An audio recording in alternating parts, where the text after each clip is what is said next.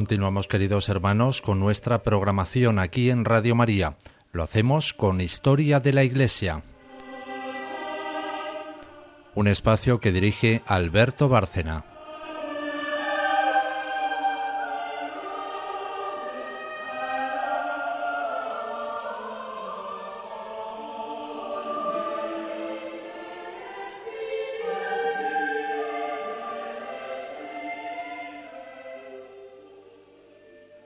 Noches, oyentes de Radio María. Aquí estamos el equipo completo de Historia de la Iglesia. Rosario Gutiérrez, buenas noches. Hola a todos los oyentes.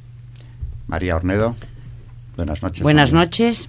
Y venimos hoy eh, con espíritu de celebración, porque precisamente en breve, el 24 de este mes, se celebran los 14 años de esta emisora, a la que felicitamos eh, mucho desde aquí, nosotros que tenemos este programa de Historia de la Iglesia, en el que nos encontramos también y lo hacemos con, con, tanta alegría de hacerlo, pues felicitamos mucho a esta emisora que nos es tan querida y en pocas palabras, vosotras dos colaboradoras del programa, ¿cómo definiríais qué es para vosotras Radio María?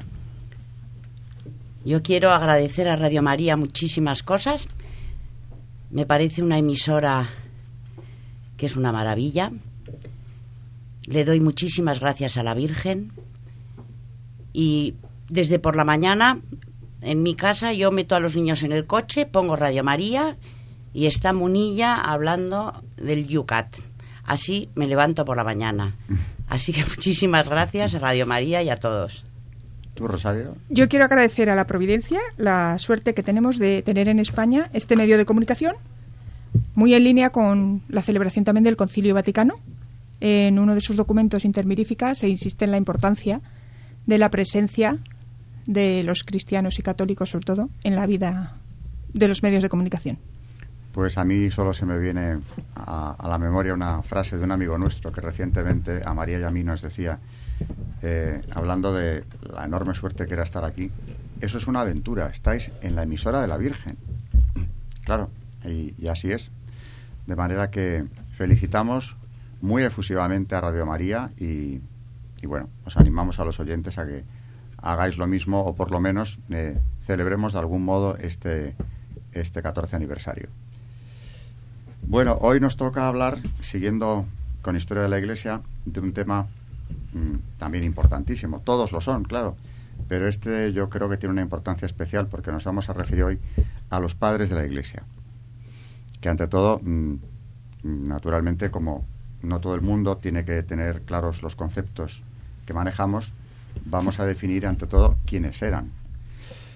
Eh, y fueron los autores cristianos de los primeros siglos, eh, hasta el octavo, inclusive mediados del octavo, que fueron definiendo eh, la doctrina, definiendo los dogmas, ayudando precisamente a la Iglesia en una tarea esencial en relación con lo que hemos estado viendo en programas anteriores, en, ese, en esa etapa conflictiva de herejías y concilios, los padres de la Iglesia tuvieron una aportación fundamental, que fue precisamente eso, fijar la doctrina, transmitir la tradición de las primeras comunidades y además aclarar con su enorme esfuerzo, porque hay que subrayar el enorme esfuerzo de aquellos autores cristianos, subrayar los aspectos importantes, desentrañar los misterios hasta donde puede llegar el intelecto humano del mensaje evangélico.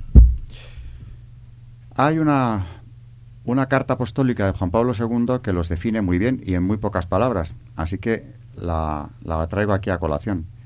Padres de la Iglesia, decía el Papa, se llaman con toda razón a aquellos santos que con la fuerza de la fe, con la profundidad y riqueza de sus enseñanzas, la engendraron y formaron en el transcurso de los primeros siglos. Aparece aquí, por lo tanto, una nota importante.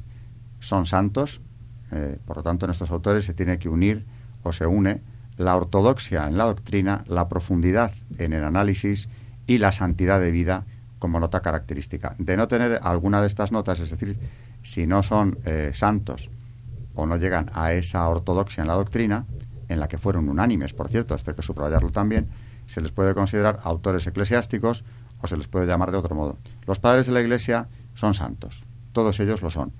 Y claro, eh, precisamente eso es una nota que no podemos olvidar y que define eh, la importancia que tuvieron y su aportación enorme. para acabar esta primera introducción, también es interesante ver lo que dijo de ellos el concilio de Trento, de los más importantes concilios que van a abrir ya la Iglesia a los tiempos modernos. Decía el concilio que a nadie le es lícito interpretar la escritura contra el consenso unánime de los padres. Unánime porque, insisto en ello, el consenso fue unánime. Y ya hemos mencionado alguno como eh, enemigos de la herejía, en el caso del arrianismo, cuando en alguno de los concilios hemos comentado, seguiremos hablando de ellos.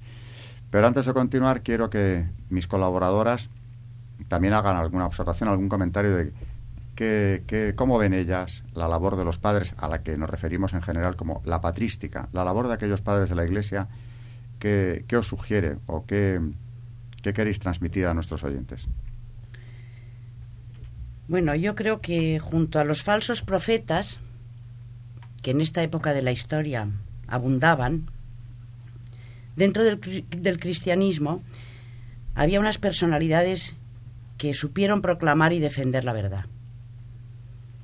En este clima de libertad, en el cual el cristianismo empezaba a desarrollarse libremente, eh, había muchísimas herejías. Entonces, eh, estos padres, con su mente y clarividencia, empezaron a aclarar puntos oscuros de la fe cristiana que estaban sin desarrollar.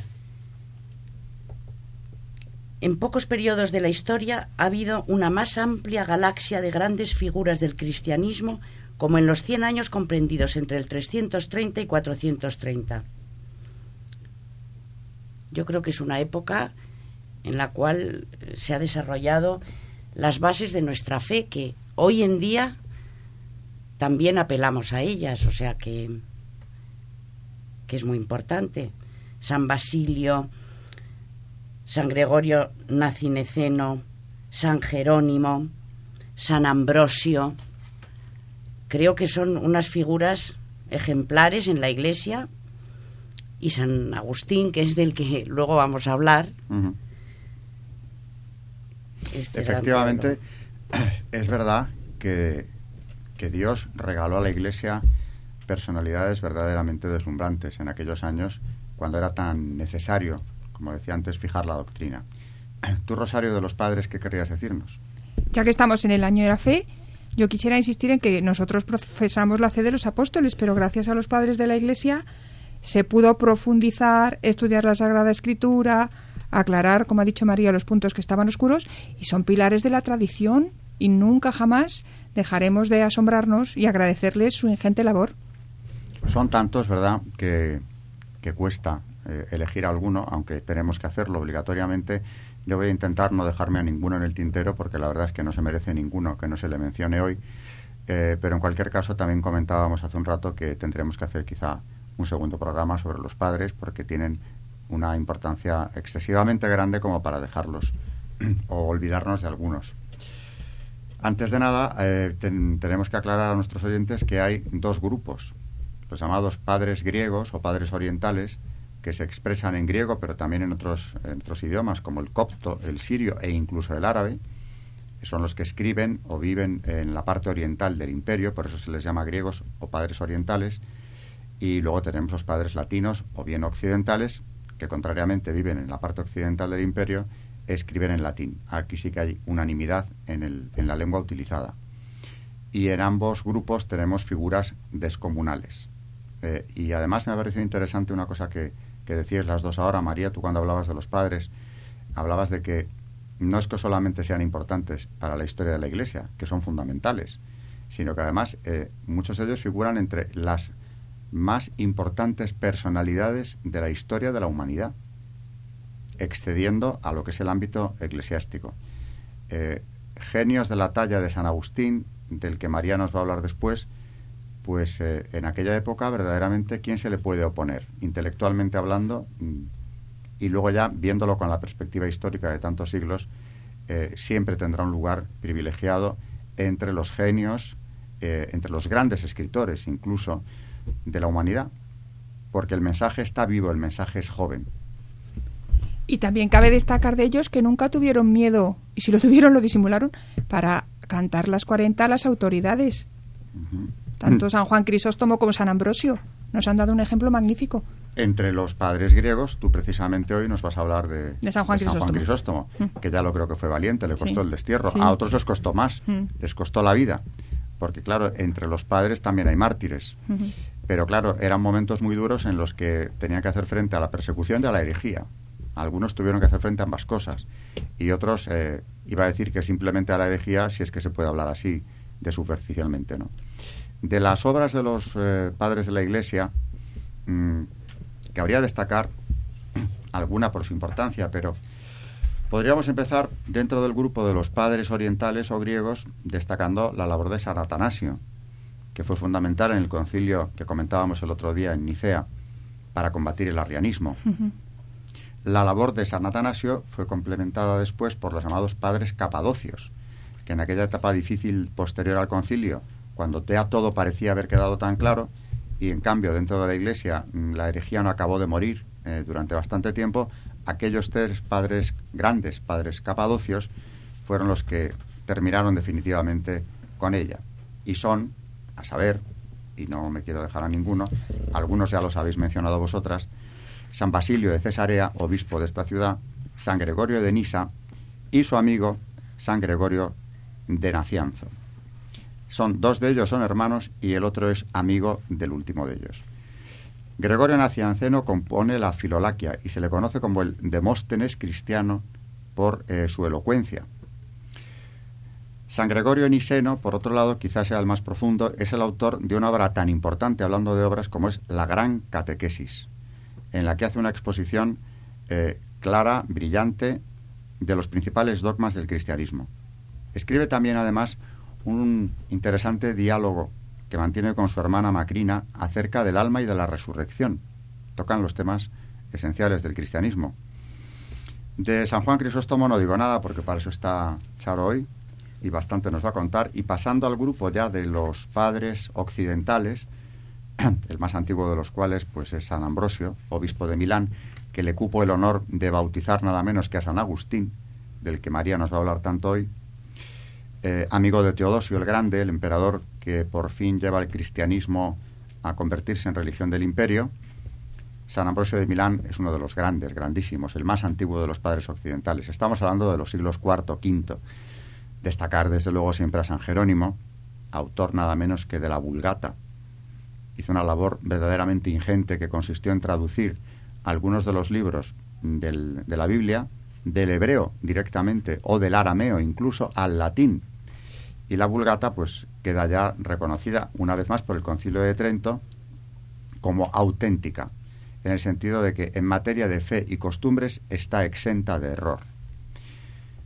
Pero de todos estos padres eh, occidentales, mm, el más destacado, desde luego, es el, el, africano Aurelio Agustín, San Agustín, del que María nos va a hablar sobre todo de alguna de sus obras, tanto el hijo de Santa Mónica, el gran converso al que ya nos hemos referido en algún programa anterior, que venía nada menos que de la herejía para convertirse en un santo extraordinario. Autor de la ciudad de Dios, que María nos va a comentar también en alguno de sus párrafos, eh, develador de la, de la herejía de Pelagio, que negaba nada menos que la existencia del pecado original y por lo tanto consideraba innecesaria la gracia de Dios para la salvación. Y luego pues podríamos seguir hablando de algunos otros grandes padres de la Iglesia, entre los que cabe destacar a nuestro compatriota, un padre español, San Isidoro de Sevilla, ya en el siglo VII en la España visigoda, autor de la primera enciclopedia cristiana, las etimologías a modo de presentación, mm, bueno, pues valga el apunte, pero simplemente como eso, como apunte. De todos ellos tendremos que volver a hablar. Y María, hablábamos antes, ¿verdad?, de la ciudad de Dios, considerándola como una de las obras principales, sin duda, del, de la patrística. ¿Qué nos dirías de, la ciudad de Dios? ¿Tienes algún párrafo que te haya sugerido especialmente algo para traerlo aquí hoy? Bueno, yo he estado leyendo La ciudad de Dios que es una preciosidad. Yo solo conocía las confesiones, pero eh, me ha impresionado muchísimo. En este libro, San Agustín eh, habla de la diferencia entre las dos ciudades, que es como si dijéramos dos reinos y dos reyes. Cristo y el diablo, y ambos reinan sobre las dos ciudades. Estas dos ciudades desean servir la una al mundo y la otra a Cristo. Una quiere dominar en este mundo, la otra quiere evadirse de él. Una vive en la aflicción, la otra se divierte. La una flagela, la otra es flagelada. Distribuimos en dos géneros a los hombres. Uno, el de los que viven según el hombre. Otro, el de los que viven según la voluntad de Dios. El amor es la definición del hombre completo. Dime lo que amas y te diré lo que eres. Hay una posición entre estos dos amores que definen a estas dos ciudades. El genitivo dei, divitas dei, no solo es posesivo e indica la pertenencia a Dios, sino que quiere decir que también alude a la procedencia de Dios. Significa ciudad propia de Dios, procedente de Dios, fundada por Dios, gobernada por Dios y destinada para Dios. El amor de Dios se halla en su fundación o edificación porque dos amores han edificado dos ciudades. Fundó, pues, el amor de Dios la ciudad de Dios. Este amor, a su vez, dice San Agustín, que hay que desdoblarlo en dos. Un amor que es propio de Dios y que actúa en la creación de esta ciudad, y un amor humano, creado y puesto en las entrañas de la criatura racional, que responde a Dios con su amor suyo para cooperar en la edificación del reino de Dios. En este sentido, San Pablo, en Romanos 5:5, dice, el amor que Dios nos tiene ha sido derramado en nuestros corazones por el Espíritu Santo que nos ha sido dado. Entonces, dice San Agustín, por donde cada uno pues nace de raíz condenada, es forzoso que viniendo de Adán sea primero malo y carnal. Y si le cupiere la suerte de renacer en Cristo, después viene a ser bueno y espiritual. Lo mismo ocurre en todo el género humano. Luego estas dos ciudades, naciendo y muriendo, comenzaron a correr. Primero nació el ciudadano de este siglo, y luego tras él el que es peregrino en este siglo y pertenece a la ciudad de Dios, predestinado por la gracia, elegido por la gracia, y por la gracia peregrino acá en la tierra, y por la gracia ciudadano allá en el cielo. A mí me gusta mucho porque San Agustín es un converso que había sido malísimo. y él siempre, tanto en las confesiones como en la ciudad de Dios, aquí lo dice claramente, ¿no? Primero, se es malo y carnal. Una vez que se conoce a Cristo, una vez que el hombre renace en Cristo, viene a ser bueno y espiritual.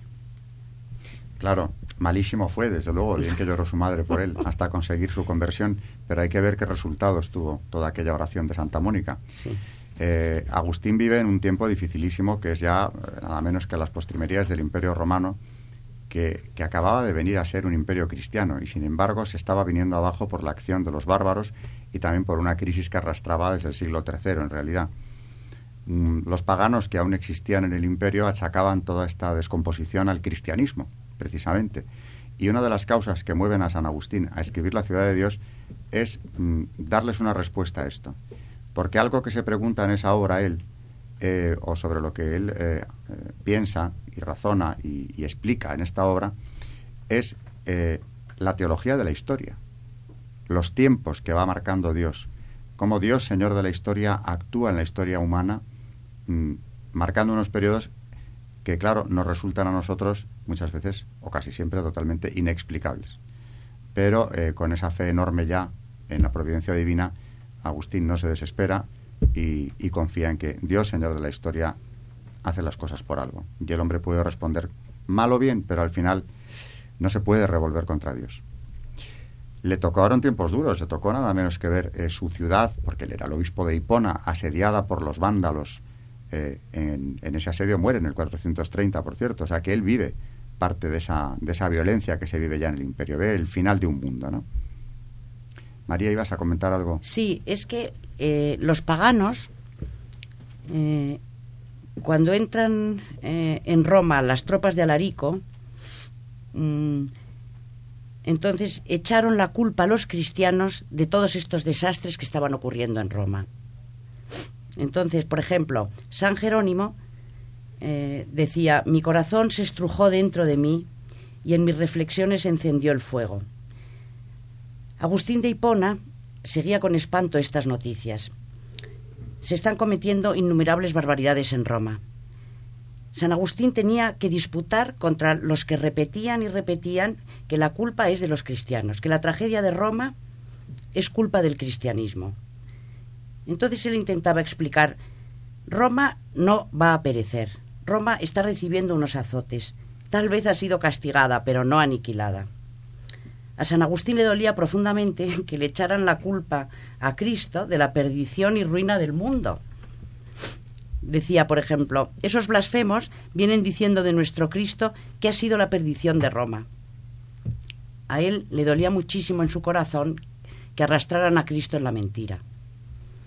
Le decían algunos paganos, pero si en Roma están las tumbas de San Pablo, San Pedro, el cuerpo de San Lorenzo, los mártires, ¿y por qué Roma entonces es saqueada y triturada y martirizada? Y él contestaba, sí, están allí, pero no están en ti. Si tú recordaras bien la doctrina y la historia de los apóstoles que fueron atribulados, castigados y martirizados al fin, no hablarías así. Y lo que guarda Cristo, la Iglesia, no se lo arrebatará el bárbaro. Entonces, bueno, él justo en este momento de la historia es cuando empieza a escribir La ciudad de Dios para intentar defender el cristianismo y las dos, mm, las dos ciudades en las cuales el hombre está inmerso, el mundo está inmerso, etcétera. Y hablando de precisamente de esa visión de San Agustín, cuando los paganos le decían que ese final de aquel mundo que estaban contemplando, de aquella catástrofe que parecía universal, eh, Agustín tenía otra visión y le decía, Roma no va, no va a perecer, será castigada pero no va a perecer. Sabía muy bien que en aquella roca donde precisamente Pedro había ido a instalar la cabeza de la iglesia, allí había algo que iba a sobrevivir a todas las catástrofes. Y lo que, claro, estos paganos no valoraban es que estos bárbaros que entraban en el imperio devastándolo, terminarían por hacerse cristianos, algunos pasando por la herejía, muchos de ellos arrianos, desde luego, pero cristianos católicos finalmente todos, porque los reinos germánicos que nacerán a la caída del imperio son absolutamente todos ellos reinos germánicos. Y Roma, por encima de todos los avatares históricos, rupturas, disensiones, invasiones y guerras, sigue siendo la sede de Pedro. De modo que quien tenía razón frente a las críticas de los paganos contra el cristianismo, que veían perecer a Roma, era Agustín, porque Roma era la ciudad eterna, y continúa siendo en estos momentos, como digo, la sede de Pedro. Eh, en definitiva, la ciudad de Dios nos da para muchas meditaciones y por no hablar únicamente de San, Agustín, sobre el cual también volveremos, yo quiero recordar aquí mm, de la obra de San Gregorio de Nisa algo que me ha recordado María ahora cuando hablaba precisamente de la acción de Cristo en el alma que cambia al hombre cómo ese hombre carnal, después de encontrarse con Cristo en su alma, eh, puede cambiar tanto como San Agustín cambió, de hecho, en su propia trayectoria de vida.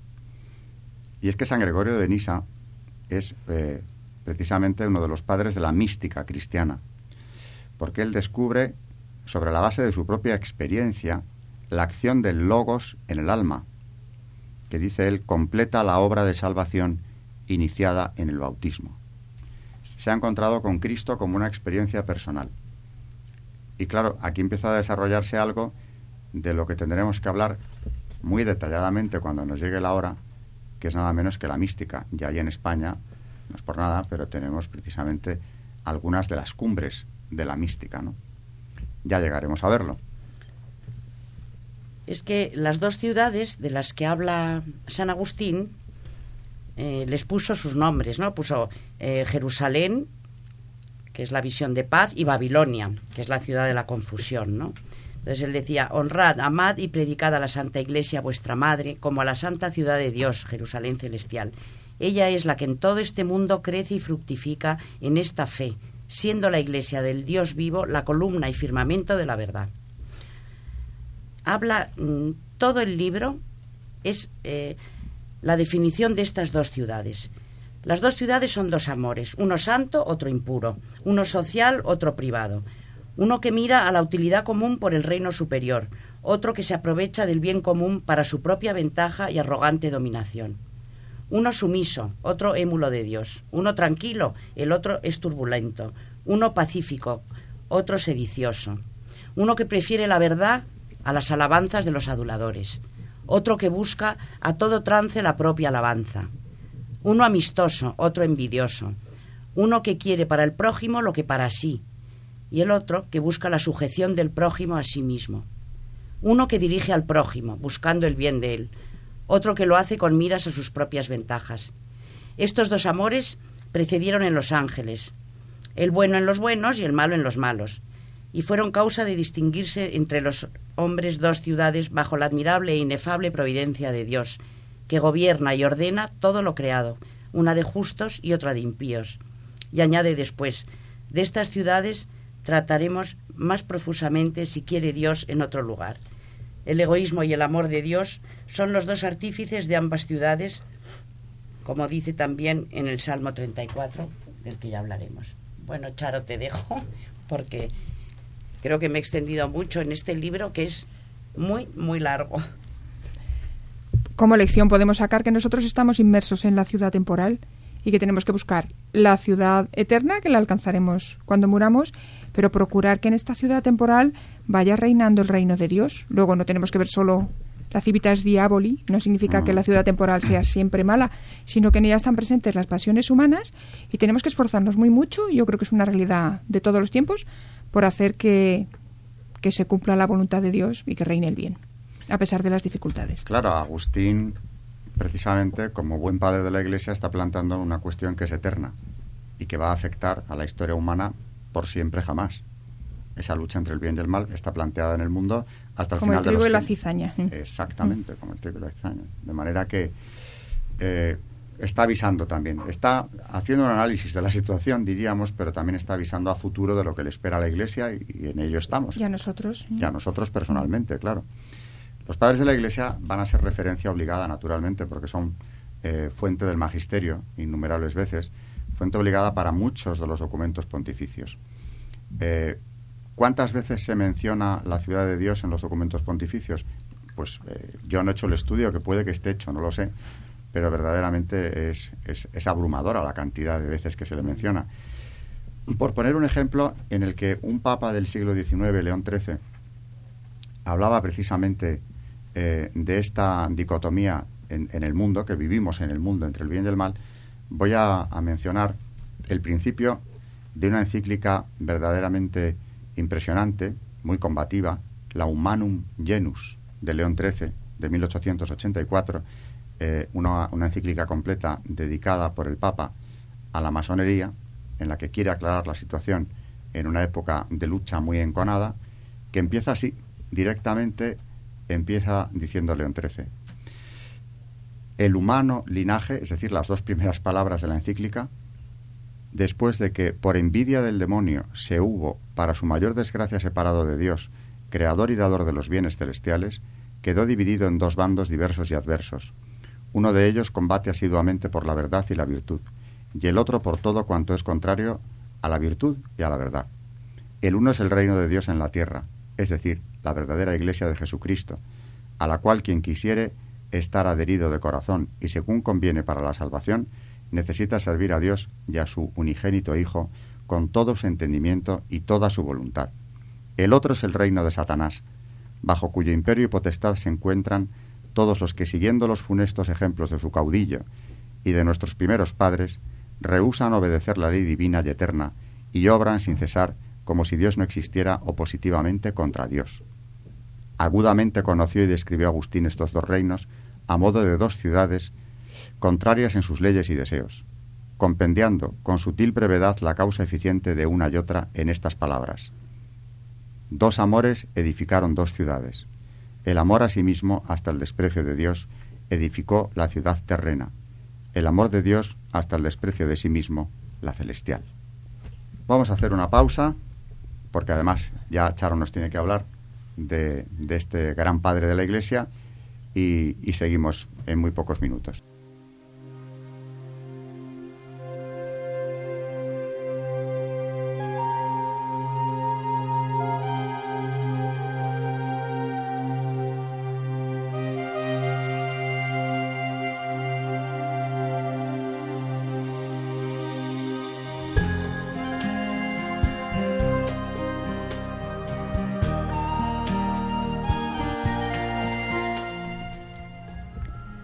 Vamos a hablar hoy de San Juan Crisóstomo, arzobispo de Constantinopla y doctor de la Iglesia, que murió en el año 407.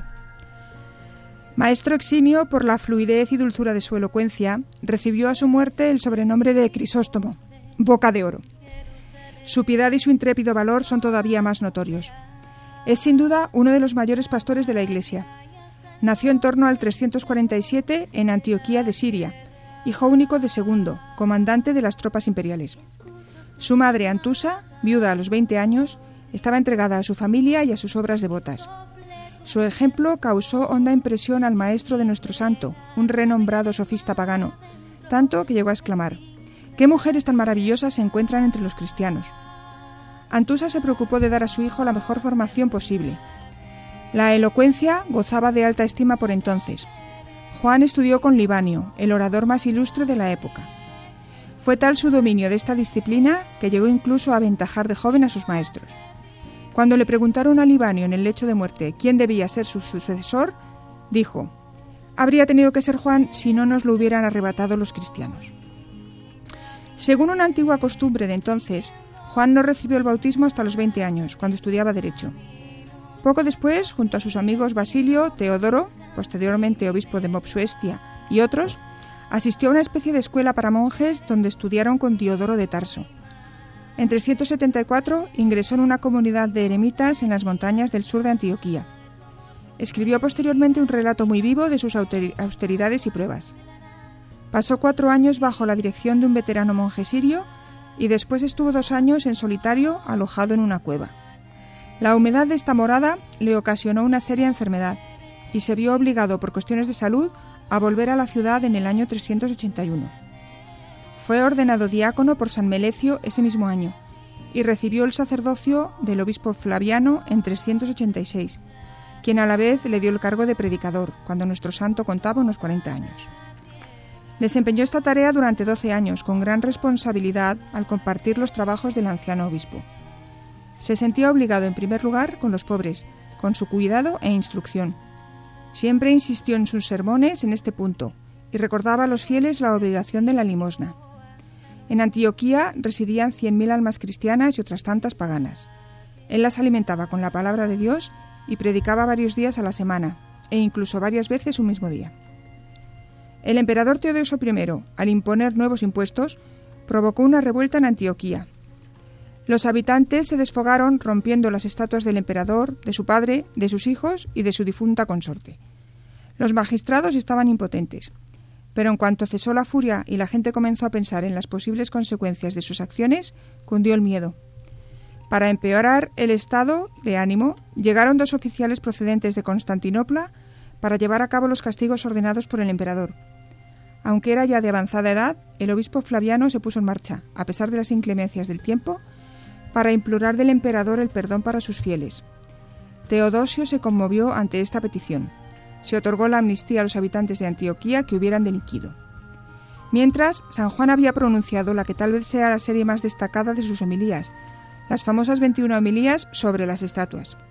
Expresan a la maravilla la afinidad existente entre el predicador y su feligresía, así como su conciencia del poder que ejercía para obrar el bien. Es innegable que la cuaresma del año 387, en la que pronunció estas homilías, fue un momento crucial en la carrera de Crisóstomo, y que desde entonces su oratoria se convirtió, incluso desde el punto de vista político, en una de las grandes fuerzas que movían el imperio de Oriente. Tras la tormenta, continuó su trabajo con infatigable energía, pero pronto iba a recibir una llamada del Señor a servirle en una nueva etapa, en la que iba a sufrir otras penalidades y recibir otras coronas. Nectario, arzobispo de Constantinopla, murió en 397. El emperador Arcadio, por sugerencia de Eutropio, su chambelán, decidió que convendría elegir como sucesor a Juan. Envió una orden al gobernador correspondiente, en la que le mandaba que enviara a Juan a Constantinopla, pero que lo hiciera discretamente para que no causara disturbio su traslado. El gobernador se dirigió a Antioquía y pidió al santo que le acompañara a las afueras de la ciudad para visitar las tumbas de los mártires. Allí estaba un oficial que se encargó de hacer subir al santo a un carro para llevarlo a la mayor brevedad posible a Constantinopla. Teófilo, arzobispo de Alejandría, hombre orgulloso y temperamental, estaba ya en la ciudad para proponer a otro candidato, pero tuvo que desistir y fue él quien consagró a Juan el 26 de febrero del año 398. En su tarea de administrador, Juan redujo los gastos que sus predecesores habían considerado necesarios para mantener la dignidad de su cargo. Empleó este dinero en aliviar las necesidades de los pobres y en el mantenimiento de muchos hospitales. A continuación se dedicó a la reforma del clero. Lo hizo mediante celosas exhortaciones y medidas disciplinarias, que si bien necesarias, pudieron pecar de falta de tacto por su severidad. Él se esforzaba por vivir lo que inculcaba a los demás. La falta de modestia de las mujeres, que se veía en la forma de vestir en esta alegre capital, le indignaba. Demostró lo falsa y absurda que era la excusa que ponían, a saber, que no era su intención hacer mal. De esta forma, con su celo y elocuencia, San Juan atrajo a muchos pecadores y convirtió a muchos idólatras y herejes. Los novicianos le afeaban su dulzura para con los pecadores, porque los invitaba a arrepentirse con la compasión propia de un padre, y solía decirles, Si has caído una segunda vez o incluso mil en el pecado, ven a mí y serás sanado. Pero era firme y severo en el mantenimiento de la disciplina y era inflexible con los pecadores impenitentes. El Viernes Santo muchos cristianos acudían a las carreras y el Sábado Santo muchos iban al estadio a ver los juegos. Nuestro obispo se sintió traspasado hasta la médula y predicó el domingo de Pascua una homilía apasionada contra los juegos y espectáculos del anfiteatro y del circo. Conservamos muchas de las homilías de nuestro santo que confirman la opinión extendida de que fue el mejor predicador que haya existido jamás. Pero hay que decir que su lenguaje nos puede resultar en ocasiones violento y provocador, sobre todo en sus últimos años. Algunos cristianos de Antioquía no estaban de acuerdo con él, y entre ellos se cuenta quien habría de ser San Cirilo de Alejandría. Otra de las obras a las que dedicó tiempo y energías fue la fundación de nuevas y fervorosas comunidades de mujeres devotas, entre las santas viudas que se pusieron bajo la dirección de este gran maestro de santos, la más destacada es la noble santa Olimpia. Y su trabajo pastoral no se limitaba a su diócesis, llegaba a zonas lejanas. Envió a un obispo para que instruyera a los nómadas escitas, a otro lo envió con los godos. Su influencia llegó a Palestina, Persia y muchas otras provincias. Cultivaba mucho la oración y procuraba inculcar este interés. Animaba a los laicos a levantarse para rezar el oficio de medianoche junto al clero. Muchos artesanos se levantan de noche para trabajar y los soldados velan como centinelas. ¿No podéis vosotros hacer lo mismo, por Dios? Cuando hablaba del divino amor que se nos da en la Eucaristía, lo hacía con gran ternura, a la par que exhortaba a los fieles a acercarse con frecuencia al sacramento celestial. También se ocupaba de asuntos públicos. En una ocasión, Eutropio, chambelán y antiguo esclavo, cayó en desgracia nuestro obispo predicó una famosa homilía mientras el odiado Eutropio se refugiaba a los pies del altar en busca de santuario. El obispo pedía a la gente que perdonara a un culpable a quien el emperador, el más agraviado, estaba dispuesto a perdonar. Les preguntó cómo podían pedir perdón a Dios por sus pecados si no perdonaban a quien necesitaba piedad y tiempo para el arrepentimiento. Todavía le quedaba a San Juan Crisóstomo glorificar a Dios con sus sufrimientos, como ya lo había hecho con sus trabajos. Y si contemplamos el misterio de la cruz con los ojos de la fe, veremos a este santo más majestuoso en las persecuciones que sufrió que en todos los demás sucesos de su vida. Su principal adversario eclesiástico fue el arzobispo Teófilo de Alejandría, a quien ya hemos mencionado, que tenía varias quejas contra su hermano de Constantinopla. Otro enemigo igual de peligroso fue la emperatriz Eudoxia. Se acusaba a Juan de llamarla Jezabel, y una vez, al predicar contra la promiscuidad y vanidad de muchas mujeres, algunos interpretaron que pretendía atacar a la emperatriz. Conocedora de los sentimientos de Teófilo, Eudoxia conspiró con él para provocar la deposición de Crisóstomo. Teófilo llegó a Constantinopla en junio del año 403 con varios obispos egipcios. Se negó a ver a Juan y alojarse con él y reunió una camarilla de 36 obispos en una casa de Calcedonia llamada El Roble. Los puntos principales de la acusación eran que Juan había depuesto a un diácono por golpear a un criado, que había llamado malvados a varios de sus sacerdotes, que había depuesto obispos de fuera de su diócesis, que había vendido objetos de la iglesia, que nadie sabía el destino de sus rentas, que comía solo y que daba la Santa Comunión a personas que no guardaban el ayuno, acusaciones que eran o falsas o frívolas. Juan reunió un consejo de 40 obispos en la ciudad y se negó a presentarse en el roble.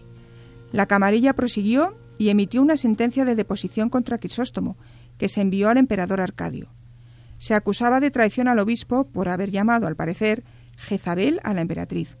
El emperador, en consecuencia, ordenó su destierro. Constantinopla se levantó en protesta durante tres días. Crisóstomo pronunció un vigoroso manifiesto desde el púlpito. Violentas tormentas embisten contra mí por todos los flancos.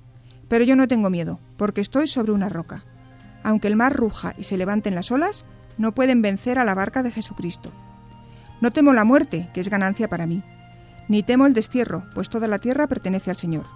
Ni la pérdida de bienes, pues desnudo vine al mundo y no me puedo llevar nada cuando lo deje.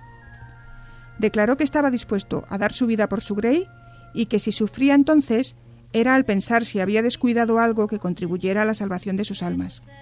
A continuación, a espaldas del pueblo, se entregó y un oficial lo condujo a Prenetum, en Bitinia. Pero este primer exilio no duró mucho. Hubo un ligero temblor de tierra en la ciudad. Eudoxia, supersticiosa, tuvo mucho miedo y pidió a Arcadio que volviera a llamar a Juan. Consiguió permiso para enviar una carta ese mismo día en la que le pedía que regresara y en la que se declaraba inocente del exilio. Toda la ciudad salió a recibirle y el Bósforo brilló con la luz de las antorchas. Teófilo y sus partidarios dejaron la ciudad de noche. Pero el buen tiempo no duró mucho. La inauguración de una estatua de plata de la emperatriz colocada delante de la iglesia de la Santa Sabiduría se celebró con juegos. Además de interrumpir la liturgia, los juegos fueron ocasión de desorden y superstición. San Juan ya había predicado anteriormente contra los espectáculos públicos y su carácter licencioso, y el lugar en cuestión era más que motivo para no eludir la predicación. Con su libertad y valor habituales, se pronunció claramente en contra. La vanidad de la emperatriz Eudoxia hizo que se tomara el asunto personalmente. El caso es que los enemigos de Crisóstomo vuelven a aparecer en primera línea. Teófilo no se atrevió a volver, pero envió a tres emisarios. Esta segunda camarilla apeló a ciertos cánones de un concilio arrenio de Antioquía, celebrado para excluir a San Atanasio. Allí se decía que un obispo depuesto por un sínodo no podía volver a su sede hasta que otro concilio lo restaurara en el cargo. Arcadio le ordenó a Crisóstomo que se retirara. Se negó a abandonar una iglesia que le había sido encomendada por Dios, salvo que se le obligara por la fuerza. El emperador envió tropas para que sacaran a la gente de las iglesias el sábado santo. Hubo sangre y todo tipo de ultrajes.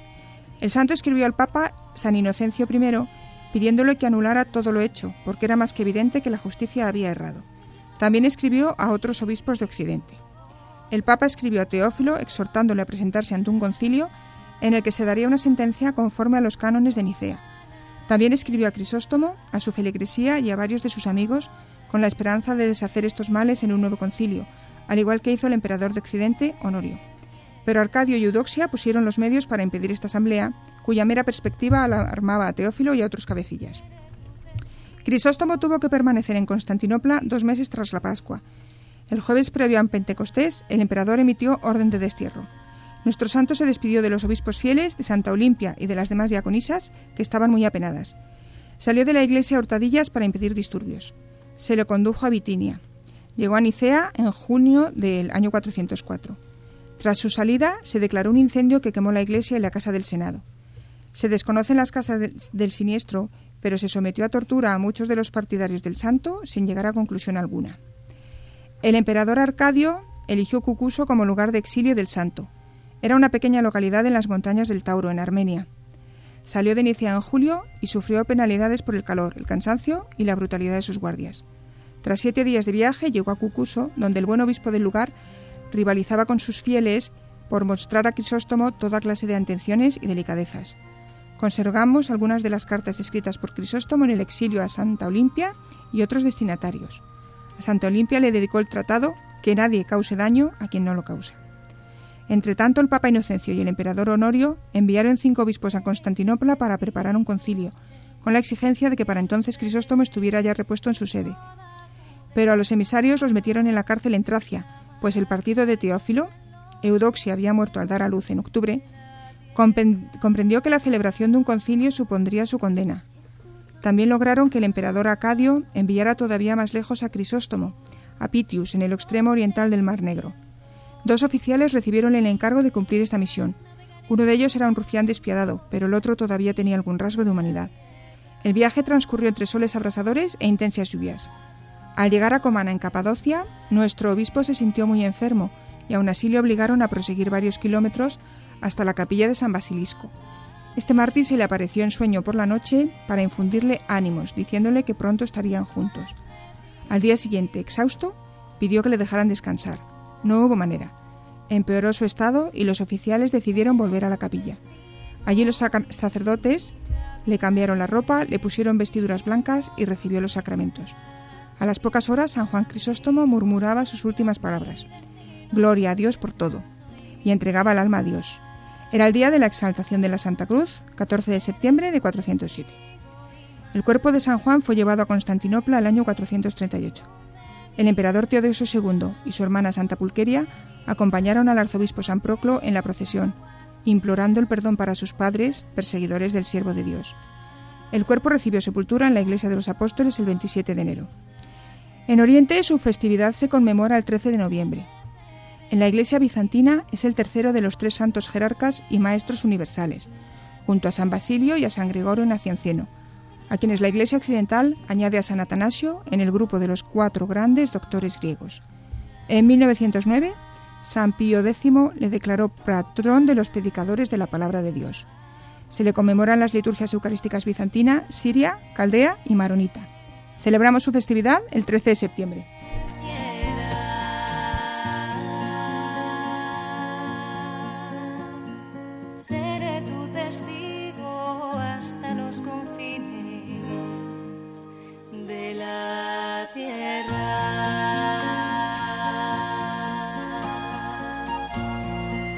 Completísima biografía de San Juan Crisóstomo, uno de los grandes padres orientales. Y de Oriente volvemos a Occidente con San Agustín, del que María también tenía algún otro texto elegido para, para hoy.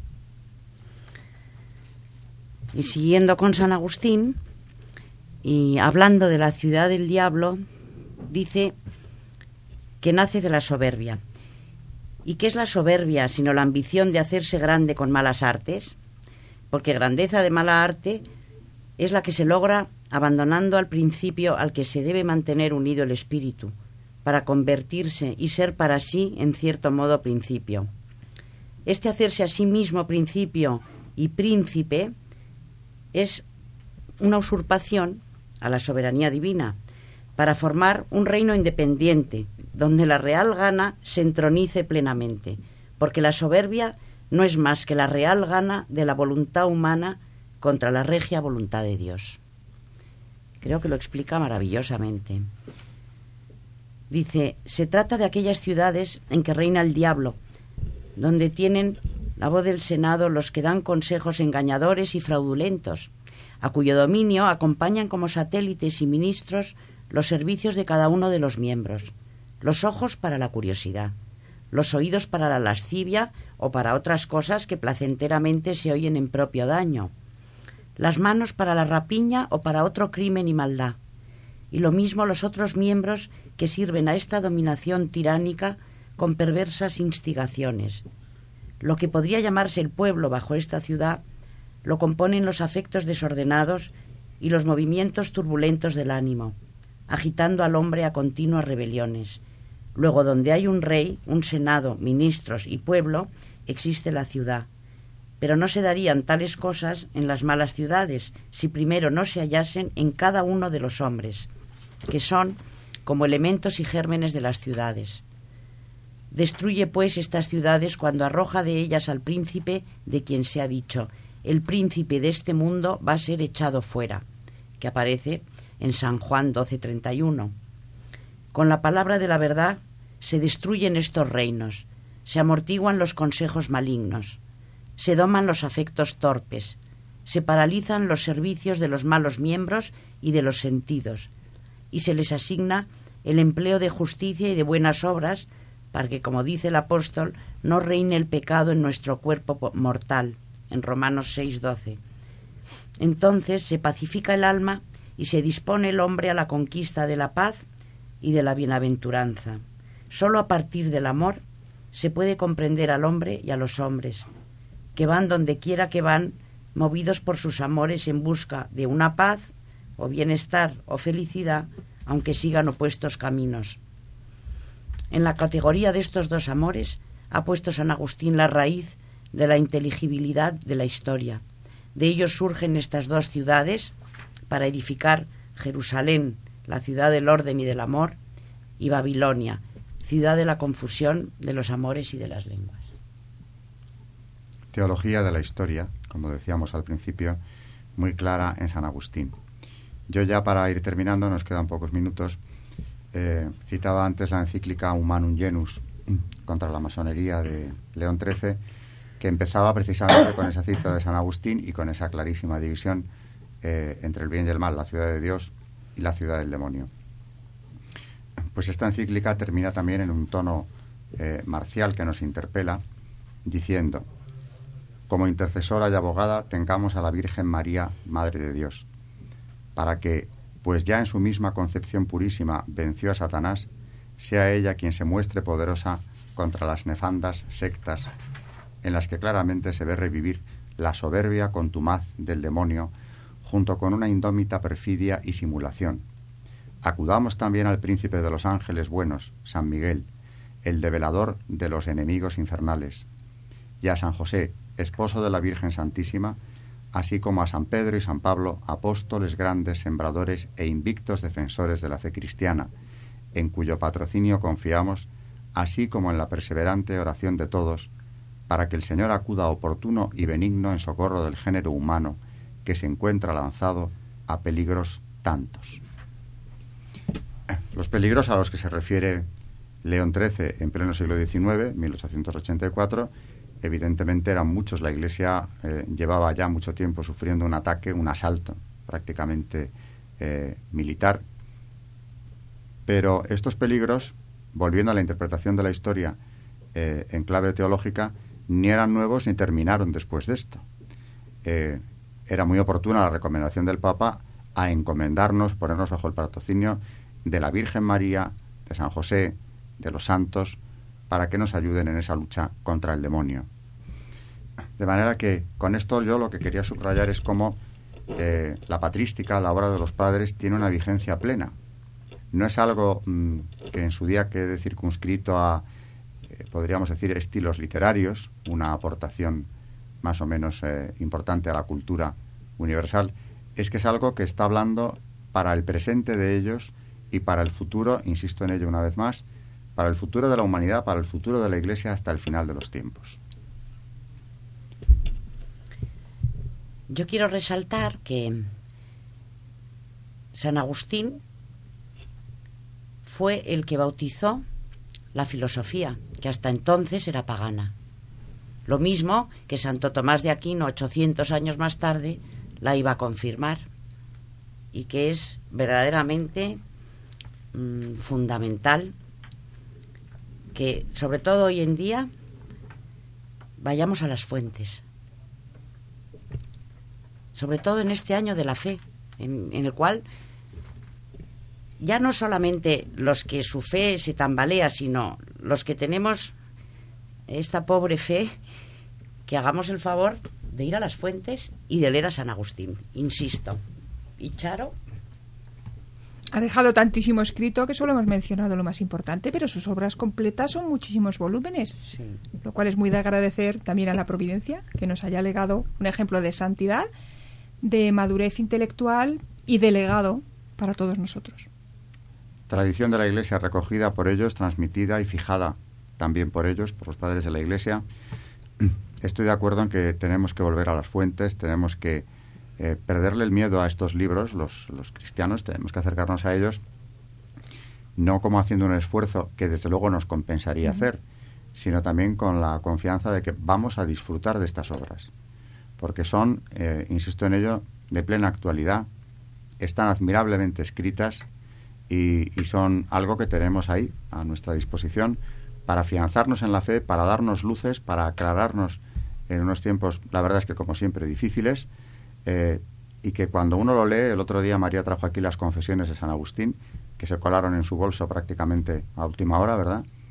Y, es que lo lees y te parece mentira que, tenga tantos siglos de historia y que en aquella época eh, este gran santo utilizara un lenguaje tan fácil de entender, tan accesible a los lectores de ahora mismo y que nos sigue hablando. Es una obra maestra de la literatura universal independientemente de todo el mensaje espiritual que contiene. Pues de los padres decía, nos queda muchísimo por hablar. Hoy hemos empezado, hemos tocado algunos de los principales, pero ya por hoy nos toca despedirnos. Así que, Rosario. Me despido de todos los oyentes y Dios quiere hasta 15 días. Buenas noches, adiós a todos y feliz aniversario a Radio María en su 14 cumpleaños. Feliz cumpleaños a Radio María, de parte de todo el equipo, desde luego. Y nos vemos en dos semanas. Bueno, no nos vamos a ver, pero nos vamos a oír Ah, o nos van a oír en dos semanas. Adiós.